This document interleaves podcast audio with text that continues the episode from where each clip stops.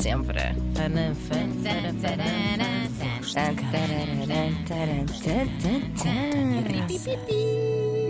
E vamos falar de pipi. ou não? Não, por acaso até nem. Bem, há sempre um pouco de tudo, não é? Nestes Sim, é e-mails. verdade, isso é verdade. Isto é uma história interessante, um pouco noveleira. Vamos a Chegou ela. voz de cama arroba rtp.pt. É para aí que devem en- enviar outras novelas Então além vamos a ela. Vamos a ela.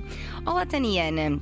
Um curto pano de fundo sobre mim. Sou um cavalheiro nos seus 30 e poucos, muito pouco experiente nas temáticas das relações e do amor. Tive raparigas, poucas, por quem me interessei quando era um pouco mais novo. Tive também raparigas que, que se interessaram por mim, mas as coisas raramente desenvolveram e o meu CV amoroso resume-se a um namoro. A um namoro. Desculpem, desculpem. Não percebes a letra no e-mail. Não perdi, desculpa. Letra de Um, um, um presença por CV amoroso e exatamente um namoro de uns meses na adolescência. Peço imensa desculpa. Devido a uma mistura de não procurar mais proativamente uma pessoa para me relacionar e de ser raro sentir esse tipo de química com alguém. Nunca me importei muito em ser solteiro e sempre apreciei a não existência de complicações que uma relação levanta. No entanto, não há muito tempo conheci através da minha vida profissional uma pessoa que me está a dar a volta à cabeça e a pôr tudo isto de pernas para o ar.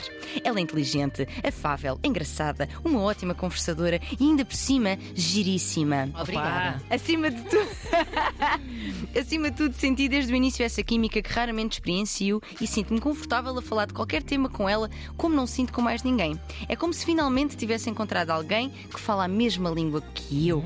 Ela é o tipo de pessoa que se dá bem com toda a gente, mas parece-me claro que ela também sente esse tipo de ligação comigo, muito provavelmente com uma intensidade um pouquinho menor.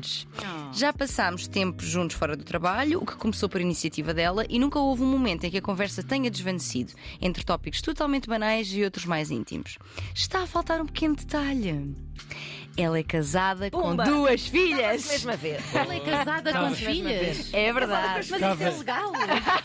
Estavas a pintar o quadro, mas Exatamente. faltava rematar com a, com a moldura. É verdade. Com a moldura, finalmente. E ao que tudo indica, é uma boa relação. Isto impede-me de manifestar de uma maneira clara o interesse que tenho por ela e deixa-me numa situação muitíssimo constrangedora. Por um lado, ela é o tipo de pessoa que quero ter na minha vida, mesmo que seja apenas na capacidade de amiga. Por outro lado, ultimamente ando mesmo a sentir uma pancada brutal e não acho que seja saudável tê-la a viver na minha cabeça sem pagar renda. As soluções que vejo são as seguintes: tentar distanciar-me um pouco dela para o comboio não descarrilar ainda mais, ou tentar interiorizar que isto é uma coisa que quase certamente não vai evoluir e continuar a amizade quando dou, enquanto dou o melhor de mim para suprimir estas emoções mais intensas. A mim parece-me infantil. A primeira, desculpem, a primeira parece-me infantil, a segunda parece-me dificílima. Estou mais tentado pela segunda, mas opiniões vindas de cabeças mais objetivas e qualificadas como as vossas serão bem acolhidas. Obrigada pelo trabalho que fazem e por favor ajudem-me. Então, resumo de situação. Temos um jovem com 30 e poucos, com, nas palavras dele, pouca experiência em interações do âmbito, do âmbito romântico, não é?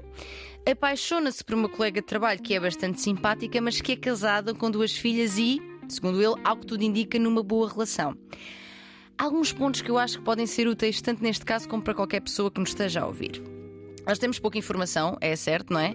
Mas com a que temos, há uma coisa que me apraz dizer, que é o seguinte: carência e solidão criam afetos imaginários muitas vezes.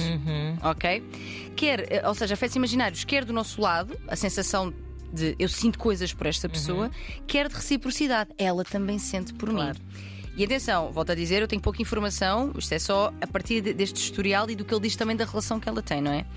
Porque efetivamente esta, esta carência e pouca experiência em interações deste género dá-nos pouca.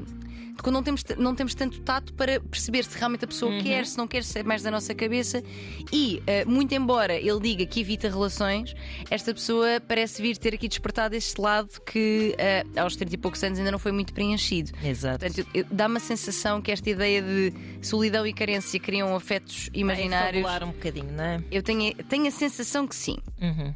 E agora, efetivamente, é uma, é uma situação ah, bastante complicada porque a pessoa está perto, não é? E parece até querer esse convívio também. Seja em que, em que, Em que moldes for, em que sim. moldes for, mas parece que é uma coisa que, pronto, se calhar gosta desta amizade. Ou até, volto a dizer, pode haver aqui um interesse que nós não sabemos. Eu acho é que ela não comunicaria o quão boa é a sua relação Se. ainda assim houvesse um resquício de Eu também acho que é? sim, eu também acho que Bem sim. pensado. Ah, olha lá, esta agora ficou a pensar. Hum, é verdade, exatamente.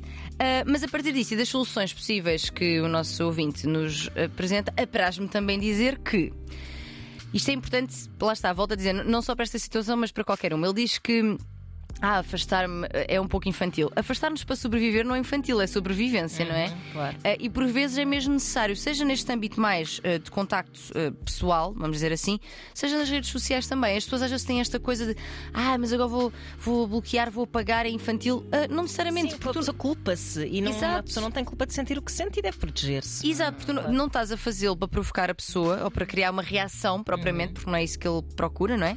Estás a fazê-lo para salvaguardar o teu emocional. Epá, mas isso faz com que o trauma se prolongue. Eu acho que o fruto proibido é o mais apetecido e depois acabamos ou por criar contas fantasma Também para é ir verdade. ver, ou então ficamos ainda mais obcecados por. eh, Mitificas um É bocado. assim, pode não é? acontecer as duas coisas. É verdade, eu acho Só que. que, só que eles são colegas de trabalho, portanto essa, Ah, pois é. esse espaço Sim, para sim. mitificar não vai existir. Pois leva não. uma pala. Eu estou a dar aqui o exemplo das redes sociais porque é um lugar também que eu ouço muitas vezes dizerem ah, porque é uma infantilidade a pagar. E não é necessariamente para quem resulte, porque pode não resultar, como no exemplo que estavas a dar, mas para quem resulta eu acho que pode ser muito útil. E manter-te próximo a tentar suprimir emoções não me parece também uma boa opção. Por isso.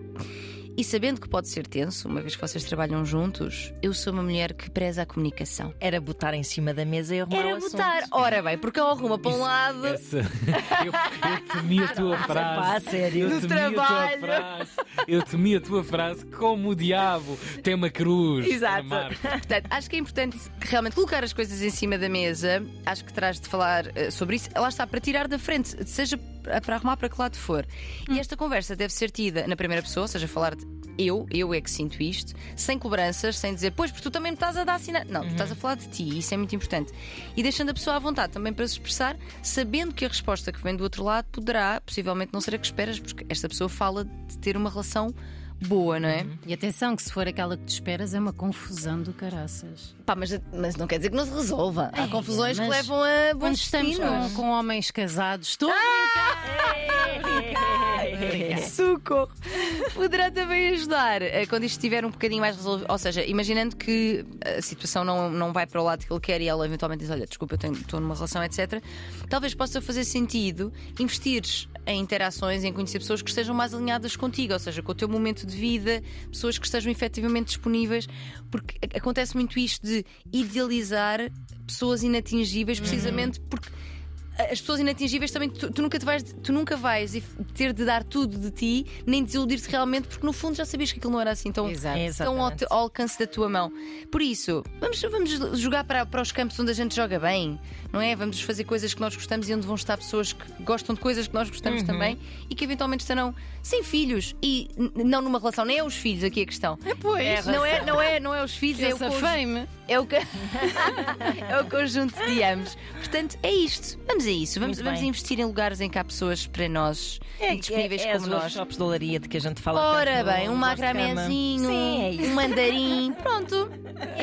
Voz de cama, rtp.pt. Mas daqui a pouco iremos responder a mais mails. Iremos, sim, senhor. Voz de cama. Voz de cama. Depois do meio-dia, a versão long play Isso disto e muito mais Tânia Graça às quintas-feiras na, na 3.